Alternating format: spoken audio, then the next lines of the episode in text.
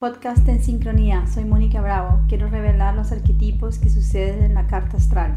Cada par de semanas tendré una conversación con amigos y amigas sobre el estado actual de las energías cósmicas, cómo las definiciones y las categorías nos limitan y la diferencia que existe entre las oportunidades energéticas de cada generación para alcanzar tanto los propósitos individuales como aquellos que nos conectan entre nosotros. Puedes conectarte conmigo si quieres una lectura de carta astral en línea. Búscame en Instagram bajo Monicaco, la primera con K y la segunda con C. Episodio número 7. Snyder Moreno Martín.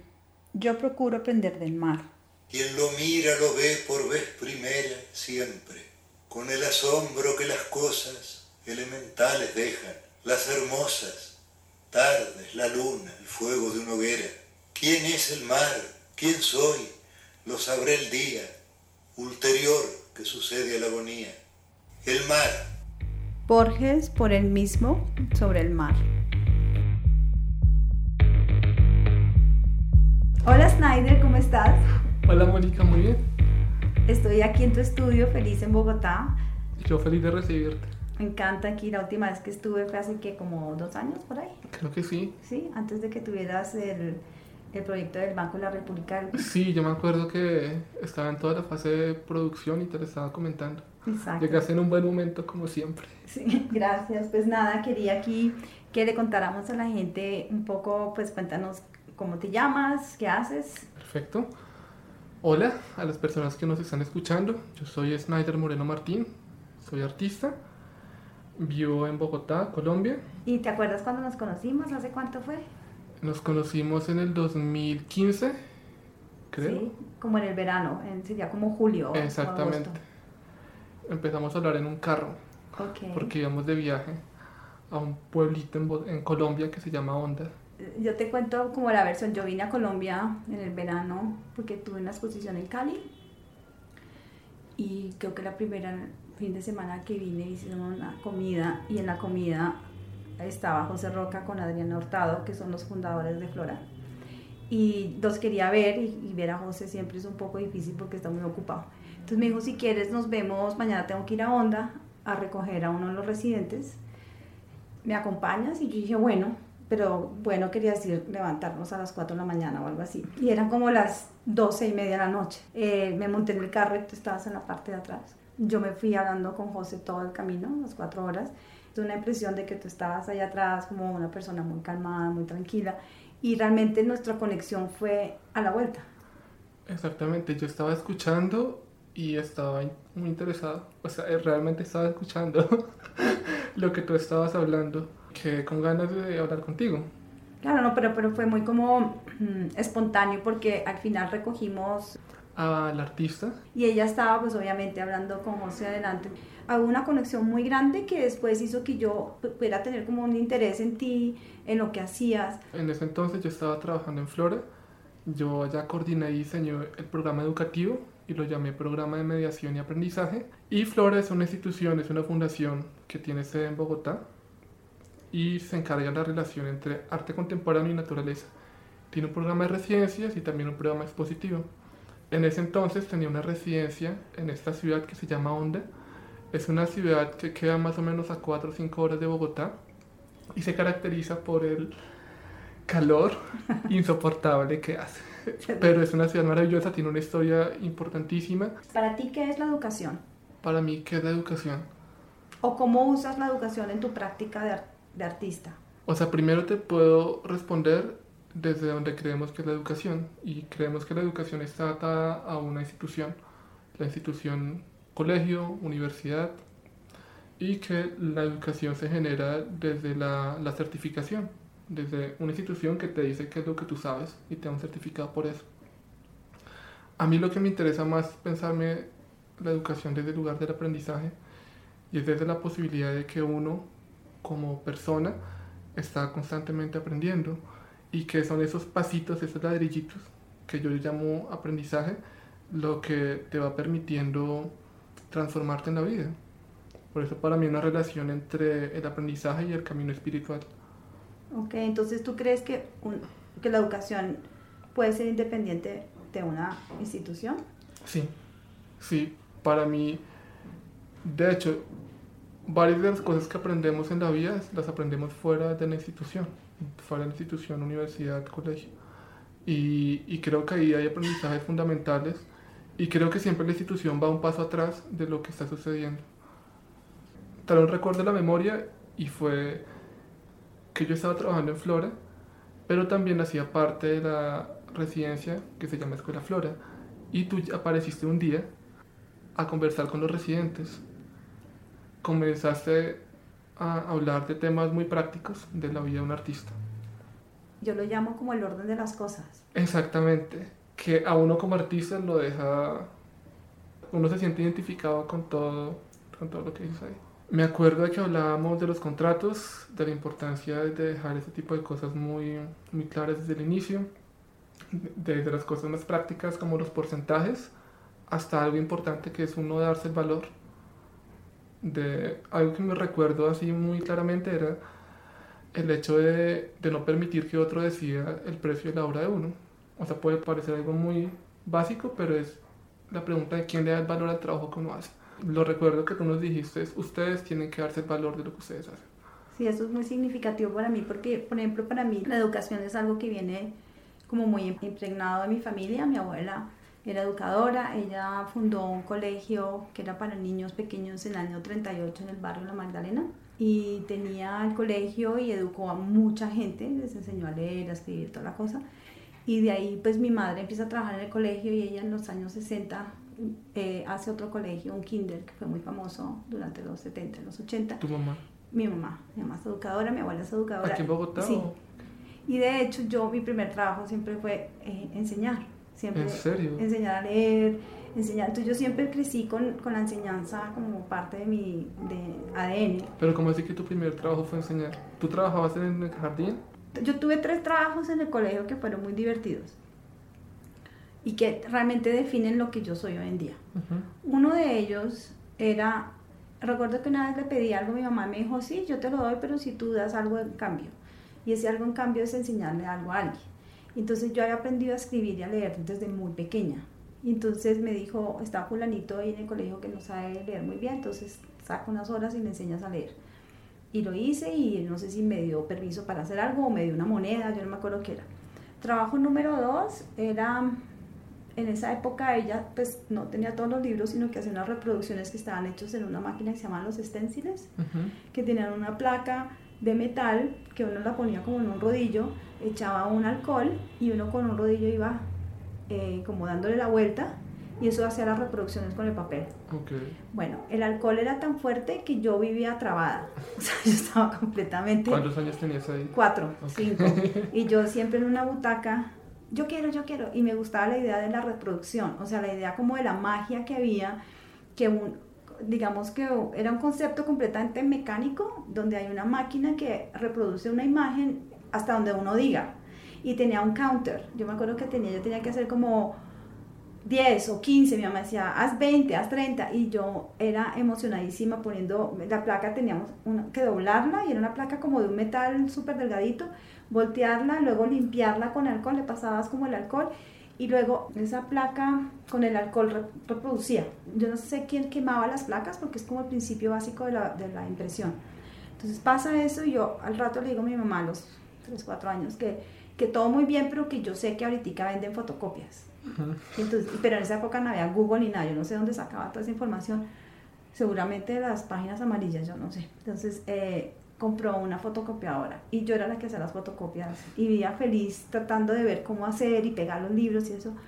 Luego vengo y le digo, mamá, pero ¿por qué no compramos una impresora? Y entonces me manda a mí y a mi hermano a Cali, a Carvajal, compraron una offset y yo sé imprimir desde los 8 años, una cosa así. Yo sé todo el proceso de impresión que se necesita para hacer libros, cuadernos. Y eso siempre marcó, digamos, mi carrera de fotógrafa. O sea, la idea de la reproducción de las imágenes. Y también ese trabajo más manual, como de ver cómo aparece la imagen al frente de Claro, porque yo estudié fotografía tradicional, cuarto oscuro, todo eso antes de irme a, Estados Unidos. Y esa y la educación. Entonces, todos los veranos yo trabajaba Ok. educando. Pero yo nunca quise trabajar en el colegio, irme a estudiar pedagogía. Yo, yo no quería eso. ¿Por qué no querías estudiar pedagogía? ¿O por qué no te veías ahí? Porque yo siempre quise hacer algo que era mío, estar buscando como mi camino y eso ya era repetir una historia en la familia. Ok. y yo no quería hacer otro colegio. Yo siempre me he identificado con que quiero hacer cosas originales, o sea, extrañas, raras. Yo soy muy atrevida en las cosas, entonces siempre soy como la primera en hacer una cosa. Mi mamá lo hizo a su manera, mi abuela lo hizo, entonces para mí era como una repetición. Entonces yo quiero, sí, quiero enseñar, me gusta enseñar, pero lo voy a hacer a mi manera. Entonces de hecho ahora como yo enseño es a través de los talleres en línea y me inventé toda una manera de cómo hacerlos, o mis talleres son muy específicos de una manera que no necesito de una institución. De vez en cuando hago talleres en las instituciones, pero no me limita el no tener una, una institución para poder eh, crear mentorías con artistas o talleres individuales. Eh, y estaba enseñando hace rato, o sea, siempre creo como tengo una relación con transmitir lo que sé. Y me gusta transmitir lo que yo ya he tenido una experiencia. O sea, yo nunca voy a enseñar nada que yo no sé y sobre todo que yo no haya vivido. Si es una información, no me interesa. Tiene que ser algo que yo busque, lo encuentre, viva en mí, lo transforme y luego lo pueda ir a hablar y decirte, sabes que eso me pasó y esto, esto y esto. ¿Por qué apareció, cómo apareció de nuevo ese deseo por enseñar, por hacer grupos, por hacer talleres? Mm, yo creo que, digamos, desde el primer día que di una clase, he tenido momentos donde siempre lo he hecho y, y, no han sido constantes. Pero entonces siempre ha habido un hilo. Cuando era pequeña y vacaciones, cursos de vacaciones, siempre había algo que yo me inventaba hacer y, lo, y usaba, digamos, la plataforma del colegio pero después me voy a vivir a Europa y vuelvo y ahí sí me desconecto completamente, pero hay un momento en que yo vuelvo a Colombia por vacaciones de dos semanas y me quedo cuatro años y yo ahí era fotógrafa. Y estalla la guerra del Golfo en el 90, 91, no me acuerdo, sí, a finales del 90 estalla la guerra del Golfo, entonces yo decido quedarme y en esa quedada digo, bueno, ¿qué voy a hacer? Y mi mamá tenía eh, una casa que había sido la casa al origen del colegio y en un momento dado, creo que antes de eso me invitan a que vaya a hablar a mi colegio, donde yo estudié en el anglo colombiano, a que le hable a los estudiantes de qué es lo que estoy haciendo yo. Entonces yo fui, hice como, como un lecture. Muchos estudiantes quedaron fascinados con la idea de la fotografía, porque en esa época yo era fotógrafa. Y trabajaba como fotógrafa y publicaba como fotógrafa y era la fotógrafa. Esa era mi profesión. Pero nada artístico, era más como fotografía práctica, hacía mucha moda, retrato. Entonces yo fui a hablarles del trabajo de ese fotógrafa. Y ahí en, el, en las preguntas eh, salieron tres estudiantes que dijeron, yo quiero que nos enseñe. Pero dije, bueno, aquí hay un cuarto oscuro. Me dijeron, no. Entonces tratamos de buscar un cuarto oscuro en la Javeriana o en alguna universidad porque yo tenía amigos que sí enseñaban fotografía. Y cuando yo fui a ver el cuarto oscuro de estas instituciones me di cuenta, yo dije, pero aquí la gente realmente no sabe nada de cuartos oscuros. ¿Cómo, cómo puede haber una materia como la fotografía?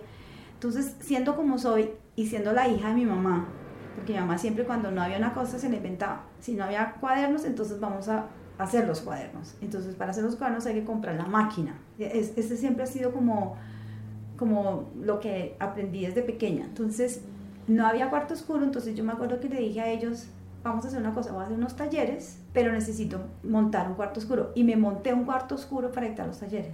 Entonces yo tenía un cuarto oscuro, no sé qué. De hecho, una de mis alumnas que pasó por ahí, que quiero muchísimo, es María José Arjona. Mm. Y enseñé como unos 30 talleres por ahí. Eran individuales. No son muy diferentes a lo que hago ahora en línea. Entonces esto era como, tú venías y decías, yo quiero ser fotógrafo. Entonces yo te decía, ok, yo no te voy a enseñar a ser fotógrafo, te voy a enseñar la técnica que necesitas para ser fotógrafo, porque el ojo lo tienes tú, la manera como lo vas a hacer, tampoco te va a dar crítica. Yo, era una cosa mucho más técnica. Entonces yo les enseñaba todo lo que sabía de la parte técnica y yo era muy buena con la técnica, entonces enseñé eso. Pero había una parte muy chévere que era el contacto uno a uno. Eran talleres individuales que duraban, ¿cómo eran? Seis horas, una vez a la semana, tres meses. Ok. Súper intenso. Y esas seis horas era la persona conmigo todo el tiempo. Entonces yo salía a tomar fotos con ellos, yo tomaba fotos en el cuarto oscuro, en el estudio con las luces y había un elemento muy interesante, es que yo siempre he sido muy melómana, entonces siempre había música. Y yo recuerdo que terminaba los talleres y siempre me decían, ay, qué delicia, bueno, no sé qué, oye, ¿me puedes grabar una cassette con, con, con la música? Y entonces yo terminaba grabándoles un cassette que era como el, playlist, de los, el playlist de los talleres, era buenísimo, pero eso duró, yo no sé, como el 92 al 94, duró como dos años largos, un poco así, y luego ya me fui a Estados Unidos y ahí no volví a enseñar porque en Estados Unidos se requiere pues todo tipo de cosas, que hoy en día por ejemplo necesitas tener un doctorado para poder enseñar porque los artistas desafortunadamente solamente viven muchos de la enseñanza. Entonces yo no me voy a poner a competir, a trabajar para instituciones cuando yo no creo en la institución en sí como tal. O sea, yo me invitan mucho a hacer eh, charlas y yo hago propuestas de talleres así como muy específicos donde yo tengo toda la libertad del currículum, porque lo que yo quiero es, enseñar lo que yo quiero enseñar, no lo que me toca, y no estar ahí cumpliendo una cantidad de cosas como administrativas que tienen que hacer, eso yo no lo voy a hacer. ¿Qué es que has podido hacer ahorita con los talleres? Sí, son, son míos, entonces ¿cómo volvió ahí? Eh, eso ya lo conté en otros podcasts, es, es como una necesidad de volver a reconectarme, fue muy casual, yo había dictado ese taller que dicté la segunda vez que nos volvimos a dar en Flora, que es el taller del pozo de agua. Eso yo lo había dictado también durante diferentes exposiciones que tuve en museos en, en Estados Unidos. Entonces hay una parte, un elemento educativo. Entonces tú haces la muestra, te pagan un honorario y te preguntan, ¿y tú quieres dictar un taller? Y yo siempre decía, sí, listo. Yo hacía este taller. Quiero preguntarte cómo surgió ese taller. ¿Cómo lo fuiste formando? Ese taller es muy interesante. Yo siempre me inspiro como de cosas que me pasan, como de, o, situaciones que yo puedo observar que están pasando en el momento. Entonces me conecto a la situación y, y me da una idea. Esto es como el año que 2002, 2003 más o menos. Una amiga que tengo se casó muy joven y que había estudiado una carrera pero se dedica a, a ser madre. Los niños empiezan a crecer y ella empieza a pintar y a hacer como sus cosas y las empieza como a mostrar, pero son muy infantiles el trabajo, porque ella, digamos, yo siempre tengo una idea de que cuando los niños dejan de pintar a los siete años y vuelve uno a pintar, vuelve a ese momento que dejó la última vez el color y el lápiz, porque no hay un proceso como de evolución que aprendes a manejar los materiales o a ver el mundo de otra, desde otra perspectiva, porque es todavía como el cerebro está en ese momento, ¿no? La memoria y me parecía que lo que estaba haciendo era muy infantil y ahí digamos que mi arrogancia de ya tener digamos una posición con mi carrera, con todo, entonces yo, mi mente juzgó que lo que estaba haciendo ella nada que ver en un momento. Y me acuerdo que fui a hablar con ella, ella me empezó a mostrar y en ese momento que le iba a decir, oye, ¿tú por qué no tomas clases de dibujo? Hubo algo que me paró y me dijo, no le digas nunca eso, o sea, te estás juzgando, no estás entendiendo que ya está en un momento pero eso me plantó una semilla muy bonita porque entonces tuve a los tres meses la posibilidad de ir a Santa Fe a dictar una, hacer una residencia, a dictar un taller. Y dije, ¿sabes qué? Quiero dictar taller a, señoras de la comunidad que quieran ser artistas pero no tienen ni idea cómo. ¿Por qué? Porque son mamás, porque nunca fueron a la universidad. Creen que ser artista es algo inalcanzable. Entonces lo formé así. ¿Qué es la creatividad? Si la creatividad es algo que te enseñan o es algo que tienes dentro. Y utilicé muchas prácticas budistas de, meditación, de observación, y así fue como fue. Pero fue inspirado en la posibilidad de que cualquier persona puede llegar a su fuente a través de una práctica y una metodología de observación. Entonces hice esos talleres con estas señoras. Eso que estás diciendo me parece fundamental porque es que la institución académica nos dice si quieres ser artista tienes que ver dibujo 1, 2, 3, pintura 1, 2, 3, fotografía, teoría, historia del arte. ¿Y desde cuándo alguien dijo que ser artista es eso? O sea, ¿desde cuándo la creación está reglamentada de esa manera? A lo que me refiero, el punto que me parece fundamental de lo que hiciste en ese, en ese entonces es pensarse otra lógica completamente distinta, es decir, la creación es más amplia que una estructura. Claro, y es pensar más como en la posición de la individualidad, porque todos venimos acá con una información que es diferente, que está condicionada por el, el, elemento de donde naciste, la cantidad de información que recibiste, la manera como absorben los alimentos en tu cuerpo y eso desarrolla una deficiencia. Es verdad, la nutrición ayuda a que aprendas o no. Igual me parece que el sistema educativo está hecho para que todo el mundo tenga como el mismo nivel y eso es un error absoluto. Yo, por ejemplo, en el colegio Hoy en día la gente que no me ha visto mucho tiempo no puede creer que yo haga lo que hago hoy, porque yo en el colegio era demasiado yo era demasiado yo para poderme adaptar a un sistema. Entonces yo tenía un elemento muy disruptivo. Porque yo soy una persona extremadamente curiosa y cuando algo me gusta, yo si yo veo lo que me están dando de información y no veo que es suficiente, yo empiezo a cuestionar y a cuestionar y a cuestionar. Entonces yo era la típica que era, "Oye, pero si acabaste de decir eso, entonces, ¿quiere decir esto? Entonces, claro, el profesor o la profesora decía, bravo, afuera. ¿por qué? Porque usted está dañando el, ritmo de la clase. Y yo, no, pero es, sincero, yo quiero saber, obviamente como la otra mitad, cuando yo me aburría, estaba muerta la risa. Si yo veía que la persona me está dando la información no sabía lo que está diciendo y no me interesaba, yo me desconectaba y hacía un caos en la clase. Y cuando me interesaba, de verdad me ponía tan seria, hacer así que ellos decían, ella está haciendo esto para crear un relajo Ajá. y me sacaban. Entonces, o sea, me iba mal o mal. Y eso me hizo sufrir mucho porque me hizo tener un poco sentido de autoestima de que lo que, lo que me interesaba a mí era importante. Las no narrativas que tengo en mi cerebro, porque yo no las puedo a veces explicar. De hecho, yo por mucho tiempo no quería hablar porque yo no creía que era elocuente. Y hoy en día sé que yo soy súper elocuente porque ya empecé a creer en mí, en mi, en mi raíz. No estoy como tratando de hablar como todo el mundo habla afuera, porque yo me conecto mucho al sentir, no al pensar. Yo creo que a ti te pasa muy parecido. Sí, es que estaba acordándome mi yo en el colegio. Y, y era mi infancia. Yo viví siendo un niño muy exigido por parte de mi mamá. Me exigían en términos académicos, de ser el primero, de tener las mejores notas, ese tipo de cosas. Y siempre cargué con eso en algún lugar. En el colegio me empecé a encontrar con, con lecturas. Entonces empecé a leer a Foucault, empecé a cuestionar el poder, empecé a cuestionar la sexualidad, empecé, porque yo estudiaba en un colegio católico, Mm, que Claro. eso genera otro tipo de cosas. Y eran personas muy severas. O sea, yo recuerdo que si los niños pequeños de prekinder llegaban tarde, que el horario de entrar era a las seis y media de la mañana en Bogotá, que hace muchísimo frío, los dejaban esperando una hora de pie en el patio. wow. a- si había lluvia, debajo de la lluvia, para que aprendieran a llegar temprano. Y yo no estaba de acuerdo con nada de eso. No, claro, es que el castigo, yo creo que la gente tiene que entender que el castigo nunca lleva a nada. Exactamente, pero desde la lógica del catolicismo, para aprender hay que castigar. O sea, o hay una relación con el castigo bastante estrecha que se permeaba la educación. Claro, porque yo creo que castigar a los niños no funciona por una sola razón, porque lo que se quiere lograr con un castigo es de que se cambie un comportamiento y la única manera que un comportamiento se puede transformar es cuando hay una conciencia de lo que está haciendo, no es que sea bueno o malo, es que de pronto no debería ser.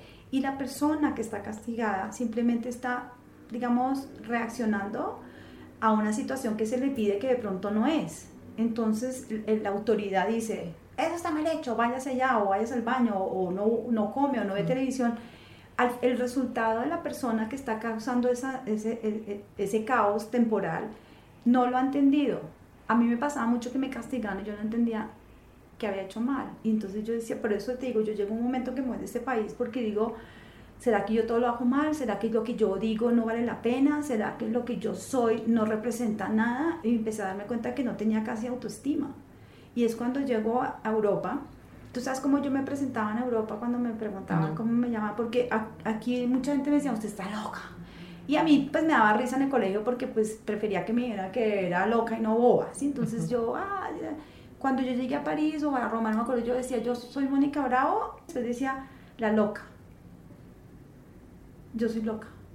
Yo, yo me autodenominaba.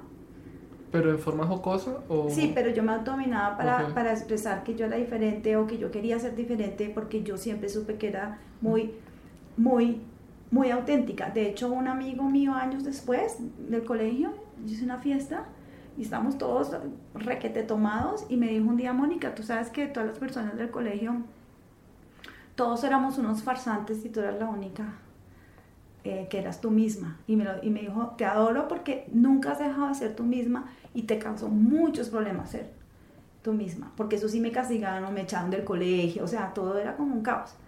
Entonces para mí la educación siempre fue, lo más divertido es que para mí ir al colegio era lo que más me gustaba. era lo que más me gustaba porque yo siempre encontraba algo interesante de donde sacar una experiencia, siempre. Pero como yo no reaccionaba de la manera esperada, entonces yo o me aburría rapidísimo o no me creían. Entonces yo ya llega un momento que tú ya como que no conectas y lo único que quieres es que pase el tiempo rápido para irte corriendo. Entonces ya cuando llego a Europa yo tengo como un recibimiento completamente diferente y ahí yo me acuerdo la primera vez que realmente fue impresionante. Yo estudié moda y ahí todavía estaba luchando para hacer algo, pero yo me voy a, a Inglaterra a estudiar eh, fotografía, que siempre me gustó, yo, yo, tomaba fotos desde pequeña, y en un momento eh, me di cuenta, la escuela era carísima, entonces ahí me dijeron que había un, una beca. Yo dije, yo quiero aplicar la beca, y me miraron como, porque ya más yo había llegado con un portafolio como de tres fotos casi de, de billetera, pero yo era tan osada que llegué allá y me dijeron, bueno, pasaron tres meses y un día hicieron como el primera, primera crítica y todo, eran cinco profesores, vinieron y me dijeron, queremos decirle que le vamos a dar una beca porque usted tiene buen ojo. Y yo me puse a llorar y dije, ¿qué, qué eso qué es? Y me dijeron, no, no, no, usted tiene un ojo impresionante, usted tiene una manera como compone, usted tiene, usted tiene algo muy importante. Y ahí yo me acuerdo que lloraba, me, me decían, ¿por qué llorar? digo, porque a mí nunca, nunca me han dicho que yo realmente sirvo para algo. Siempre es como, ah, está loca, cálmese, deje de molestar. Entonces, mm. la educación que me dieron eh, fue muy limitante.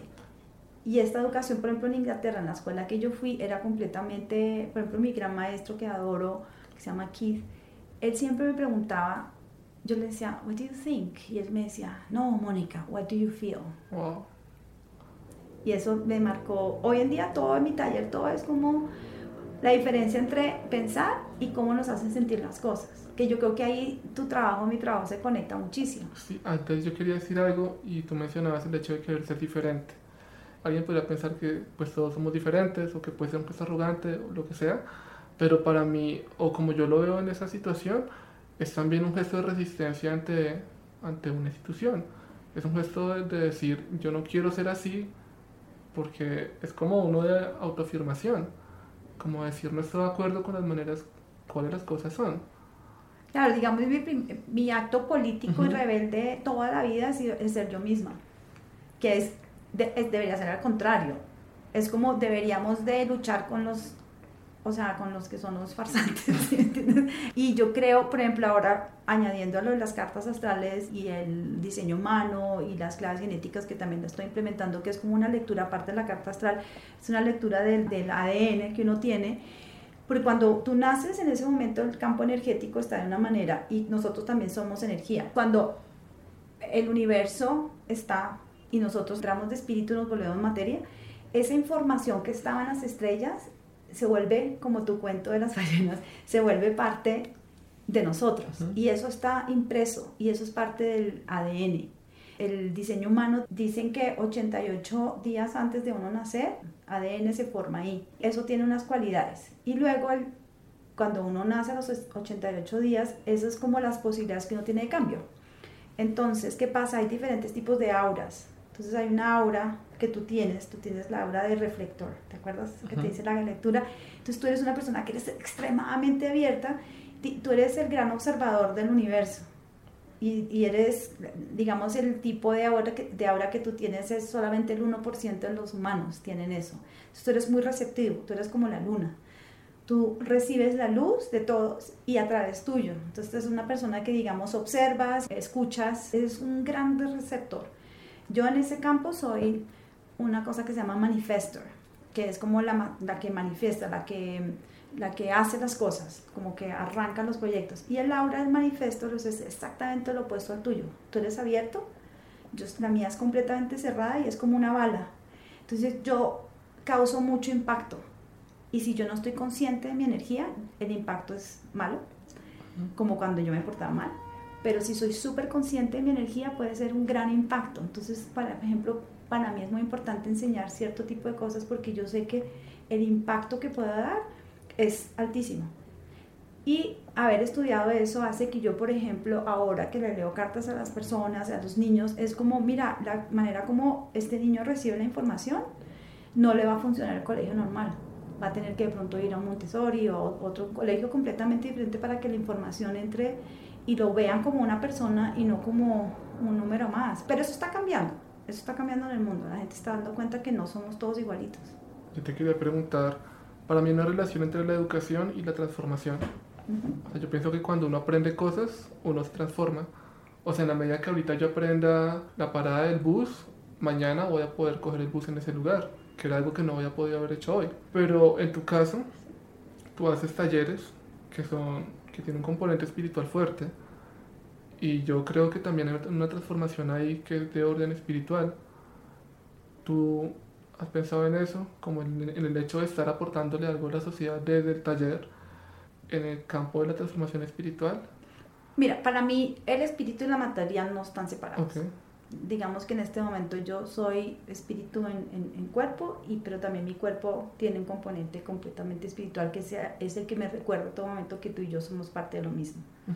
Y que el océano, el cielo, los árboles somos todos parte del mismo, solamente que la manera como yo lo estoy viendo a través de mi lente, que es el ego mío, o sea, mi, mi cuerpo, como yo percibo, hace que yo crea que tú y yo estamos separados. Entonces, desde luego, en, en los talleres que yo dicto, yo nunca separo el componente material con el, componente espiritual, porque estamos aquí todos los días en una experiencia material. Yo una de las cosas que encontré a lo largo de estar estudiando con taoístas y haber practicado el budismo es de que uno no puede aislarse en una montaña para llegar a ninguna iluminación, porque la ilu- iluminación no está en ningún sitio, ni está en ningún país, ni existe en un espacio temporal.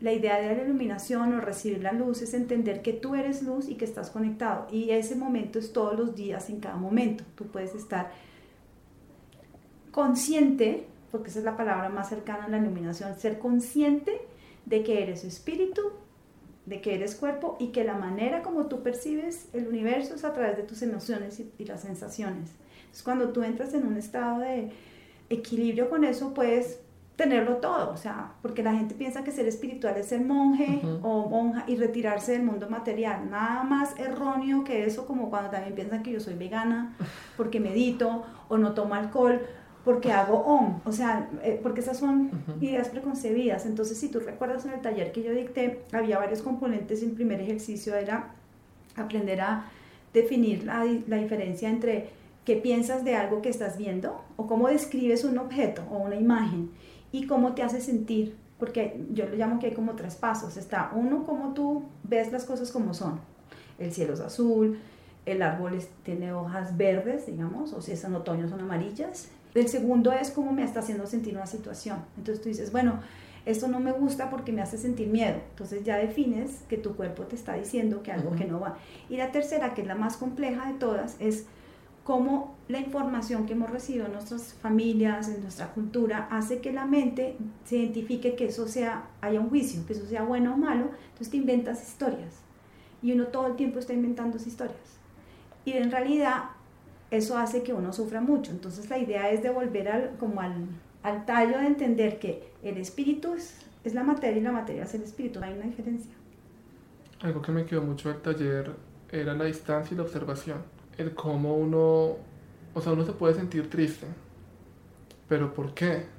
O sea, como realmente poder observar los sentimientos, las sensaciones y no identificarse con ellas. O si vienen, pues que vienen, pero no tienen por qué quedarse más tiempo dentro de mí. Poder identificarlas por qué suceden como suceden. Hay un elemento de distancia que me parece fundamental ahí. Claro, y si tú lo miras, por ejemplo, a nivel de trabajo, para hacer, hablar más como de la materialidad, cuando uno hace fotos o, o- o uno pinta o hace objetos como los que tú haces, tú cuando estás haciéndolos estás dentro Ujú. y, y no te separas de la acción de hacerlo. Entonces un pintor cuando está pintando, está pintando, el fotógrafo está y uno, digamos, está dentro y uno no hay separación.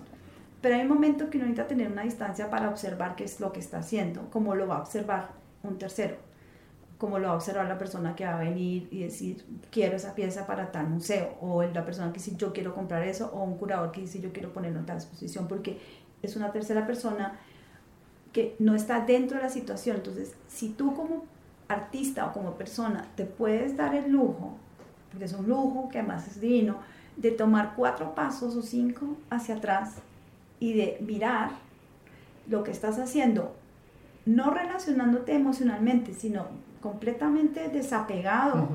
emocionalmente de la acción que estabas ahí completamente metido o eras parte de ella, ahí es cuando hay una cantidad de, de visiones, de realizaciones, de, de momentos como sincrónicos, porque ahí te das cuenta qué es lo que estás haciendo, cómo estás uniendo, digamos, eh, algo que te dijo alguien en un taller que dictaste tú que se convirtió en una pieza porque tú estás en una posición de observador. ¿Te acuerdas la historia de la ballena? Exactamente. porque tú en ese momento estás, no estás dentro, tú estás, estás hablando con unos niños y estás observando y aprendes a escuchar, porque el observar y la escuchar es la misma cosa, simplemente que el sentido es otro. Escuchar es lo mismo que observar. Y si tú estás abierto, escuchas lo que es y luego lo unes a otra idea. Entonces cuéntanos cómo es lo de la, la ballena. Eso, la historia es que yo estaba en una exposición que estaba realizando y hace un tiempo yo hice como una promesa conmigo mismo, es que cada vez que haga una exposición voy a hacer un, proyecto educativo, porque para mí exponer es la posibilidad de aprender. Por eso me gusta exponer, porque puedo aprender de lo que yo hago. Teníamos un grupo de niños y una niña miró mi trabajo, que era un objeto que se inflaba con el aire natural que entraba por una ventana. Y la niña me dijo, oye, parece una ballena. Y yo, ¿cómo así que parece una ballena? Y esa idea me llamó la atención y me fui pensando en eso. Regresé a mi taller y vi una serie de cosas y conecté. Hay algunas ballenas que no sé qué es, pero que me interesa mucho y que ya estaba acá. Y a partir de eso empecé a trabajar. Durante, ya van tres años. ¿Y le has dado diferente forma a la ballena? la ballena se convirtió en una pieza que estuvo durante 15 meses en el Banco de la República moviéndose según las corrientes del viento. La ballena se convirtió en varios dibujos que ahorita se convirtió en un cuento. La ballena se convirtió en un programa, un proyecto comunitario que realicé en una playa en México, que con unos niños recogimos empaques de frituras que estaban en la playa, en las calles de ese pueblo, y realizamos un objeto con ellos. Y la ballena, de alguna u otra manera, ha sido la manera en la cual yo puedo distanciar de mí. Entonces tú puedes decir que las metáforas se pueden convertir en experiencias y esas experiencias se convierten en obra y hay como un círculo. Exactamente. Quizás la ballena apareció porque era la necesidad de yo verme qué era lo que estaba pasando en mí y para nombrarlo, a veces a uno le cuesta nombrarse a uno mismo, qué es lo que le está pasando a uno. Entonces empecé a, a trabajar afuera, empecé a sacarlo de alguna manera, como tú dices, utilizando la metáfora. Claro, porque las metáforas siempre han sido muy bonitas y la mitología está llena de metáforas y son como maneras que tiene, que son muy líricas y muy poéticas para poder entender el universo, porque cuando uno lo ve tan, tan crudamente y sobre todo cuando uno está pasando momentos, porque yo creo que el ser humano cuando realmente ve el universo como tal es cuando está sufriendo porque lo está sintiendo en carne y, lo, y lo observa y no le gusta y entonces reacciona pero lo lindo es que hay veces a través de esas, esas vivencias eh, uno se puede relacionar con la vivencia de otra persona a través de la mitología y de las metáforas, porque es, lenguaje. O sea, como tú dices, para mí ver el universo es sentir el universo, es ser universo. Es, es, si se va a sentir la tristeza, sentirla en carne propia, si se va a sentir el dolor, sentirlo hasta, hasta que ya no tenga nada más que limpiar dentro de uno. Háblame, eh, yo tuve un estudio, viste, o sea, estamos hablando, lo bueno es que tenemos como un tema que es como anacrónico porque no es, no es lineal, entonces pues empezamos a hablar de cómo nos conocimos, obvio, pero después hubo los talleres, pero en, medio de eso creo que antes de los talleres o durante o yo no me acuerdo, sino que tú tenías una exposición en una galería, Ajá. entonces yo fui a ver la exposición y fue como mi primera conexión, mi primera relación con tu obra, más allá de la del persona que yo había conocido y la conversación tan fantástica que tuve en el carro, entonces era la primera vez que yo podía, digamos, ver la materialización de estas ideas o de esta conversación, de esta experiencia, y, y fue bastante interesante porque lo que recuerdo de la exposición era eh, que estabas trabajando y, seguramente lo sigues trabajando. Yo me acuerdo tener una conversación sobre el tiempo y yo te conté un poco como de mi, historia con la relación con el taoísmo y con el budismo y tú me contaste tus experiencias y luego yo terminé comprándote dos piezas. Sí, me acuerdo. hay una pieza tuya que es muy linda, que es como puro equilibrio, que es un pedazo de vidrio con un pedacito de madera y luego una piedra que luego tiene, entonces tiene una tensión y, y esa fragilidad en la obra me gustó muchísimo porque si yo, por ejemplo, hay una cosa que tú emanas físicamente cuando no te conoces que hay cierta levedad y cierta ligereza, ligereza en el buen sentido de la palabra, o sea que es, es leve, que flota, que está flotando, pero eso es solamente una apariencia porque hay algo muy sólido entre ti, muy, muy sólido, pero siempre hay una sensación como ese vientito que está así, pero hay un tronco que tiene unas raíces súper profundas y entonces es como un árbol bien, bien viejo y bien sabio que se sabe reír. Es como esos árboles como, como chinos que son estupendos, que son que saben como todo, pero igual son capaces de disfrutar como el primer vientecito, se cae la hojita, o sea, que está casi como en, en cámara lenta. Gracias. Yo siento que en el fondo mi trabajo es sobre la manera en la cual yo me siento en la vida en ese momento. O sea, cada vez que yo llego al taller o cuando se termina un proyecto, más que ideas que tengo por ahí, pues sí, obviamente yo tengo varias libretas de bocetos, yo me pregunto cómo me siento en ese momento de mi vida. Y al intentar sentirme, ¿puedo hacer algo? Pues para mí la sinceridad es importante, es esencial yo me pregunto cómo voy a trabajar sobre algo que no siento, si realmente lo fuerte para mí, lo fundamental, es ese estado en el cual uno se encuentra. Pero cuéntame, por ejemplo, así, si puedes describir cómo sería un proceso que llegas esta mañana y dices, Snyder, ¿cómo te sientes hoy? Entonces dices, me siento chévere. Y entonces eso cómo se traduce a un gesto. O sea, o sea, normalmente cuando yo llego a ese punto de preguntarme cómo me siento, es porque ha pasado un tiempo en el cual no me puedo sentir. O sea, porque realmente no sé, estoy muy saturado o estoy lleno de cosas o siento que nada sucede y digo, bueno, es momento de enfrentarme, de verme a la cara, de verme al espejo y preguntarme qué es lo que está pasando. Y en ese preguntarme qué es lo que está pasando es cuando, es cuando puedo empezar a, a intentar nombrar qué es lo que está pasando ahí. Últimamente lo que estoy haciendo es dibujar. Estamos en mi taller, hay un dibujo, es una piedra grande, pesada, que está sobre una pequeña bolita blanca que para mí es un huevo. Y era porque en ese momento y yo sentí que, que era un cuerpo bastante frágil, pero el huevo cuando, o sea, el huevo es un ente frágil, uno lo puede romper fácilmente, pero el huevo cuando está en su posición vertical puede aguantar un gran peso. Entonces pensaba en la fortaleza que hay en la fragilidad y como un ser eh, frágil como un huevo puede soportar un gran peso, pero si no existiera, o sea, yo, yo pensaba, si pues sencillamente se borra la, la, piedra para que el huevo esté tranquilo, para que no tenga que soportar el peso, pero es justamente la piedra la que permite que el huevo eh, desarrolle su fortaleza. Crea como un estado de, de equilibrio, de equilibrio. Eh, hablemos de la vulnerabilidad. Hace unos años yo hice una pieza, yo empecé a trabajar con vidrio en el 2011. Había trabajado mucho con, con acrílico. Quería trabajar con vidrio eh, de una manera porque yo estaba, también para mí el arte eh, o, todo lo que estoy haciendo refleja mi estado emocional del momento. Entonces uno, yo puedo ver dónde estaba siempre a través de las preguntas que me hago también en ese momento. Y yo en esa época, en 2011, eh, me estoy preguntando ¿por qué tengo que esconderle al mundo que yo soy vulnerable? Porque la energía que yo gastaba escondiéndola era energía que estaba botando. Y en esa época ya hacía bastante tai chi ya había entendido el principio de, digamos, el mismo gesto acogedor gasta la misma energía del mismo gesto que está empujando.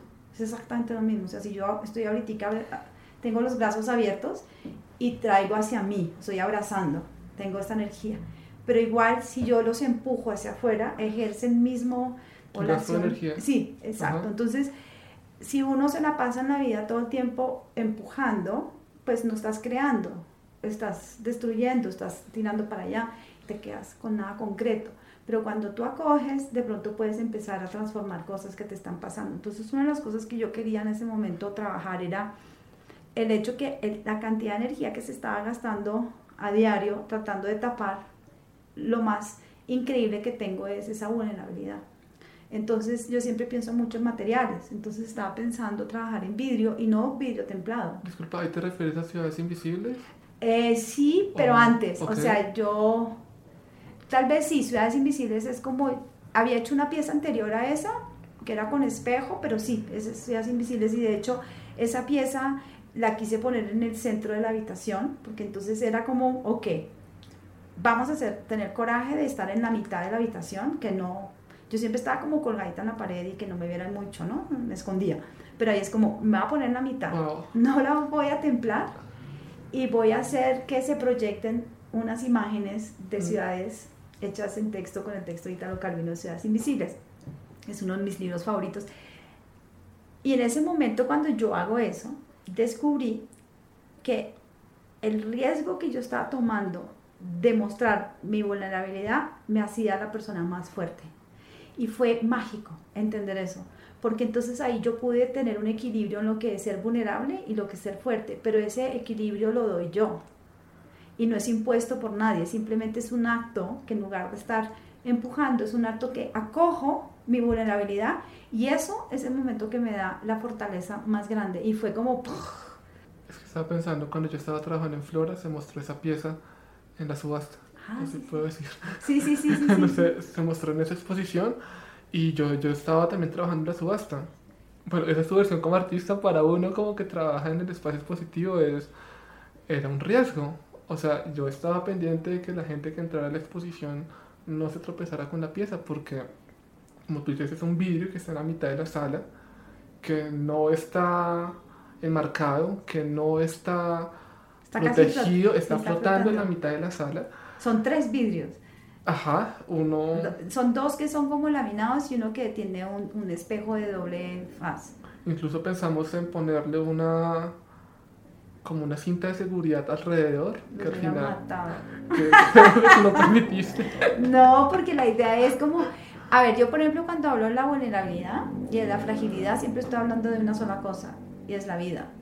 Porque nosotros no tenemos, eh, yo, yo por ejemplo estoy en contra de los seguros, yo no Ajá. tengo seguro de nada y nunca va a tener. ¿Y qué va a pasar cuando le pase? Pues yo veré. Porque la vida no, uno no puede asegurarla, uno no puede asegurar absolutamente nada porque siempre, o sea, si yo vivo con el miedo de que va a pasar algo, yo no voy a vivir en el momento, yo estoy viviendo con la angustia y además estoy casi que declarando que pase, entonces no. Y de hecho la vamos a mostrar ahorita en, en el Ruby Museum en, en Nueva York y también el tema. ¿qué trata? Y yo les dije, bueno, o quieren la pieza o no quieren la pieza, pero la pieza tiene esas condiciones porque es una escultura que habla de eso, habla de la vulnerabilidad, habla de la vida, habla de la muerte y tú no puedes hablar de la muerte no hablando de la vida y del riesgo que hay de que si no vives, tú sabes lo que yo por ejemplo he descubierto que ¿Por qué la gente le tiene tanto miedo a la muerte? La gente no tiene miedo a morir. ¿Tú sabes qué tiene miedo? A tener una vida sin propósito. Porque si vives una vida en vano, es una vida perdida. Entonces la gente quiere siempre, por eso el legado es muy importante, la importancia de hacer algo, de ser, de, de ser reconocido, porque al final uno quiere tener una vida con un propósito. Entonces el propósito es que la escultura viva su momento y si se rompe, pues nada, compramos otro vidrio mañana. es así de fácil. Yo también estaba pensando que, bueno, con esa idea del miedo a la muerte, que sobre todo de Occidente, es como que la gente piensa que está viviendo, pero yo pienso que también estamos muriendo día a día. O sea, nuestro cuerpo se está desgastando, nos están saliendo arrugas y nos vamos envejeciendo constantemente. O sea, por alguna razón tenemos alejada la muerte, pero está presente. Para mí está presente todos los días porque yo la tuve muy cercana. Ujú. Entonces es un tema, digamos, también en mi carta astral el tema de la muerte está ahí. Y es la manera que escogí para poder confrontar las limitaciones que puede tener el ser humano en, ma- en materia, o sea, en cuerpo. Una de ellas es la, la idea de que va un día a terminar. Pero la idea para mí nunca ha sido como una terminación, sino una continuación o una transformación en algo más. Y yo me demoré tiempo entendiendo qué era esto y hoy en día para mí es un pasaje. O sea, ahora, ahora soy visible en esto, en otro momento seré, o, o, o en el mismo momento, en otra frecuencia, soy otra cosa y es totalmente ok, porque no estoy para nada apegada a esto. Y eso no quiere decir que no me guste, me fascina vivir, pero me tengo que morir, eso es una realidad que está ahí todos los días. Y lo que yo pienso, lo que a uno le genera esa conciencia de que la muerte está presente y de que puede llegar en cualquier momento, es el valorar el presente. Es realmente valorar el tiempo, valorar... Y eso también lo lleva a uno a tomar prioridades, a tomar decisiones. Es como, ¿por qué le voy a dedicar mi tiempo a esto si eso no me hace feliz? Yo pienso que el tiempo es como agüita y uno decide a qué matica le riega el agua. Y cuando uno riega las plantas, las plantas crecen y son felices. El punto es de valorar el tiempo, porque el tiempo para mí es vida. El tiempo que uno pasa es vida que uno está viviendo. Últimamente estaba escuchando a un gran físico que físico cuántico que es de las personas que ahorita está haciendo un gran trabajo de, de unir lo que es la física cuántica y la conciencia humana. Y él dice que decir conciencia es como decir la, la gran grosería es decir la, la palabra sé conciencia. Entonces él lo dice es, es muy chévere, se llama eh, Nassim Haramein y él habla mucho de que el tiempo no existe que de hecho no existe, pero lo que sí existe es la memoria. Y es un poco como trabajamos con los computadores, o sea, tú tienes una frecuencia donde está la información y tú vas de, de una manera aleatoria a este lugar acordarte de algo y ese es el tiempo. La memoria en el momento que tú te sintonizas en esa frecuencia, eso se vuelve tiempo pero es, pura memoria, porque la memoria es pura experiencia. Tú no puedes percibir el tiempo sin la experiencia. De hecho, tengo una, una pieza que se llama Times Piece y era la primera pieza de vidrio que estaba pensando que era la mamá de las ciudades invisibles y es un espejo que tiene unas frases que aparecen y desaparecen y hablan del tiempo. Y las frases son, tienen que ver con el tiempo. Entonces hay una frase que aparece y desaparece y el vidrio, supuestamente tú estás mirando y hay una máquina detrás, obviamente, que aparece y desaparece. Y tú solamente cuando escuchas el sonido como de un sonar, así, tú te acercas y de pronto te quedas mirándote, tienes que confrontarte con tu propia imagen y luego ahí ves la frase que aparece y desaparece y son frases que tienen que ver con el tiempo, como decir, tiempo es la mente en movimiento o todo va a pasar. O sea, es un tipo de... Y yo saqué las frases de canciones o de... O sea, frases que, que eran un poco cliché de lo que era el tiempo y no el tiempo. El tiempo es algo que es lo que nosotros percibimos en esta frecuencia, pero en realidad todo está pasando a la misma vez. Solamente que uno se sintoniza. Por ejemplo, los sueños. Cuando uno sueña, uno está en otro estado. Y uno cree que es lineal, por eso es tan difícil a veces contarlos. Porque no tiene nada que ver con la manera como nosotros percibimos esta realidad. Eso me recuerda. Ahorita yo tengo un grupo de estudio en el Museo de Arte Moderno de Bogotá con un artista colombiano que se llama Nicolás París. Los dos lo estamos coordinando. Y es un gesto es un, es un guiño histórico que le estamos haciendo a un grupo de estudio que se generó ahí en los 70, que fue organizado por Beatriz González. Es en la biblioteca del museo y ahorita nos estamos reuniendo en la biblioteca del museo. Ahí nos hemos pensado como que, bueno, estamos estudiando, estamos conversando y las personas hacen gestos, como que los gestos que se están realizando ahorita son los mismos gestos que hace 43 años las personas estaban haciendo ahí. Pensar en que hay cosas que están, que están presentes. Y sobre todo, por ejemplo, un país tiene memoria, aunque por ejemplo Colombia es famosa por no tenerla, pero el no tener memoria en Colombia realmente tener memoria. Y las familias tienen memoria, eh, los géneros tienen memoria, o sea, porque nosotros, digamos, la memoria hace que el cuerpo pueda seguir viviendo.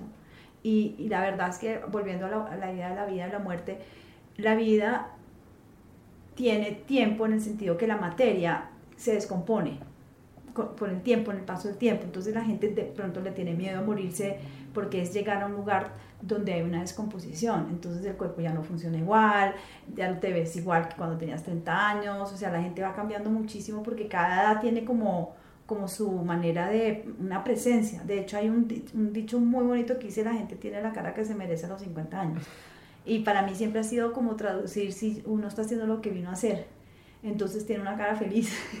y ya a los 50 es como, último tren, o sea, claro que yo creo que uno tiene hasta el último segundo de la vida para poder entender lo que vino, no hay, no hay necesidad que uno empiece desde cero, porque esa es otra cosa que por ejemplo en, las, en la educación te dicen que a los 30 ya tienes que saber todo. Claro. Qué aburrición saber todo a los 30. O sea, ahí esto, hasta ahora uno está empezando a como a saborear la vida. Es eso, yo también pienso que la sociedad nos ha dicho las etapas de la vida, la infancia, la adolescencia, la adultez y la, y la vejez. Pero, pero al fin y al cabo es un espíritu que se está recreando, que está aprendiendo constantemente. O sea, yo realmente no veo, o sea, sí hay una gran diferencia, pero en realidad entre el espíritu de un niño y una persona de la tercera edad, de un viejo. O sea, como realmente hay algo, hay algo que es lo mismo ahí. Sí, el espíritu está, lo que pasa es que están eh, condicionados culturalmente, eh, religiosamente, eh, por las familias.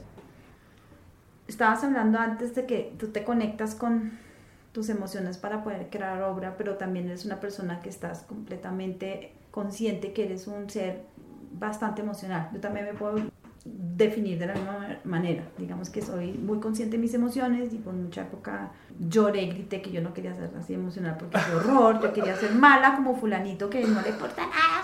Y después un gran maestro que tuve, Tavista, me dijo, pero Mónica, Esa es la fortuna más grande, que tú puedas entender que esas emociones te van a ayudar a entender el universo en que vives. De alguna manera lo que hago todos los días descifrando con todo es que dónde estoy, cómo me hace sentir algo y ese algo, situación, confrontamiento con cosas, personas siempre me dan como, o con las obras, me dan un resultado muy vívido de dónde estoy a nivel de emociones. Es como que se manifiestan casi inmediatamente y van cambiando. Yo también estaba pensando que en la sociedad una persona emocional es una persona débil, que uno la puede ir llorando, que uno la puede ir riéndose, pero que no está centrada en la vida. Eso es lo que nos dicen. Pero para mí una persona que se conecta con las emociones es una persona que realmente sabe algo, o sea, como sabe algo de sí mismo que aquellas personas que no lo hacen durante mucho tiempo han puesto barreras para, para evitar sentir. Y, sí, o sea, yo pienso que, que, la sociedad tiene, tiene la emocionalidad bastante mal catalogada. Lo bueno es que yo ya no me defino con allá ellos y yo, porque desde pequeña siempre he estado siendo yo. Entonces lo, lo, que hago es como que eso está afuera, allá ellos, pero que yo sea coherente con, es, con estos sistemas que hacen que yo pueda ver a medida que voy transformando las cosas, sea mi obra o mi vida, o las cosas que me interesan, como en este momento, por ejemplo, el podcast se ha vuelto como algo, una forma de expresión creativa de cosas que me interesan. Entonces, ¿qué me interesa a mí? Conectarme. ¿Qué es conexión para mí? Es hablar con otra persona y llegar a tener un lazo de vivencia y eso es solamente a través de las emociones. Eh, las emociones en sí también crean una memoria. Entonces, esas son conversaciones que para mí son importantes porque pueden, digamos, llegar a inspirar a otra tercera persona. ¿Y la inspiración qué es? A mí me fascina la palabra inspirar. La palabra inspirar viene de estar en el espíritu. Entonces, cuando estás en conexión con tu espíritu, tú estás en conexión con la fuente y florece de una manera que la persona que está afuera y lo escucha y también está en una frecuencia se siente conectada. Y ahí hay como una cosa súper bonita, hay como un supernova. Y eso para mí es muy importante, que las emociones son lo que nos dan la conectividad y la conectividad la que nos da la posibilidad de inspirar, de hacernos inspirar y de seguir viviendo en esta maravilla de, de mundo. Para mí inspirar me remite a inspirar de respirar aire y ella es como un soplo vital de una parte del universo que entra a ti y se conecta con lo divino que hay dentro de ti, como esa conexión entre lo fuera y lo adentro que es, que es ilusoria porque no hay ni afuera ni adentro. Es lo que hablábamos del polvo de estrellas que cae de las galaxias que ya está dentro de ti. Lo que me gustó ahora que me hiciste la lectura de, de, del libro, que fue maravillosa, es que empieza esta primera parte con la idea de la respiración. Y yo siempre digo que nosotros vivimos entre dos paréntesis de dos respiraciones, el momento que naces y el momento que mueres, el primer suspiro y el último suspiro, el último respiro. Y no nos damos cuenta qué tan importante es respirar, porque respirar es todo. Y se ha vuelto un cliché cuando uno está afanado, angustiado, es que respire, respire. Y es, no, respira, o sea, Y lo más chistoso es que te dicen, respire, respire, afanándote para que respires. ¿Por qué no respira? Y uno, sí, voy a respirar. Y es como, no, tomes el tiempo. Entonces hay, por ejemplo, las grandes culturas ancestrales, eh, los hindús, que son pues los increíbles, nos han enseñado a respirar de una manera, el tai chi te enseña a respirar. El otro día vi un video, quiero acordarme el nombre de la persona que es esta colombiana, que, que es campeona de apnea, no sabes cómo se llama, me encantaría, bueno, busquemos el nombre de ella. Ella me tiene completamente así como wow, porque hay por ejemplo un movimiento ahora que se llaman los los que están viviendo sin comer y están, o sea, esto es loco, pero sucede, es como llegar a trascender completamente la idea de la alimentación y cómo te puedes alimentar solamente respirar y hay gente que lo está haciendo, entonces tú dices, no, no te creo, y digo, bueno, pues entonces empecemos viendo a la chica esta que hace apnea, se mete en el agua, ya está como entrenando en una isla en el Caribe, se baja con una roca, es bellísimo el video, y empieza a caminar por debajo y luego sale y hace, y es divino, pero pero siempre ha habido los grandes yogis, ha habido eh, los magos, o sea, todo el mundo ha trabajado la idea de la respiración. Dos cosas, yo, yo pienso que estamos en una época, una generación donde la gente está conectándose más consigo mismo. Yo, yo te decía que para mí es importante escuchar, porque yo siento que la vida nos está diciendo constantemente cosas, pero no la escuchamos porque estamos muy saturados de en mil imágenes que no se nos aparecen. Pero si realmente escuchamos lo que la vida nos dice, tenemos la capacidad de conectar la voz de una niña en un taller con lo que está pasando en tu estudio y ese tipo de cosas, o no sé, en mil situaciones las cosas aparecen. Esa capacidad de escuchar la vida, pero también de escuchar el cuerpo, no, nos puede hacer desarrollar capacidades que quizás aún no están en el escenario de lo posible.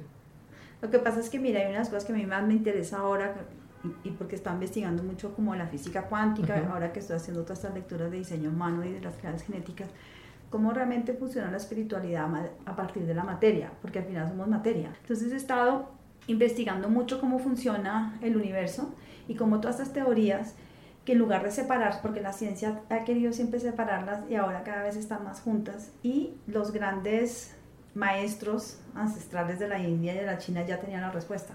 Muchas culturas ancestrales de, de Mesoamérica también la tenían porque la tenían muy clara. O sea, todos somos parte de todo, la no sino que mires la naturaleza y la naturaleza te da toda la respuesta. O sea, no necesidad de ir más allá, es, es, la mente el resto. Porque además, respirar, eh, si tú respiras como debes respirar, eh, entras en ritmo con la naturaleza. La naturaleza tiene las estaciones, el trópico también tiene estaciones. No son tan drásticas porque no están tan cerca a los polos, pero sí hay tiempo de lluvia, tiempo de sequía, de tiempo vientos. De, vientos, exacto. Entonces es como, digamos, volver a sintonizarte con ciertos elementos que son naturales, porque al final tú y yo somos eh, materia electromagnética. Algo que nos pasa es que nosotros no estamos para nada tocando por la tierra, porque usamos zapatos y todo tipo de cosas que tienen caucho.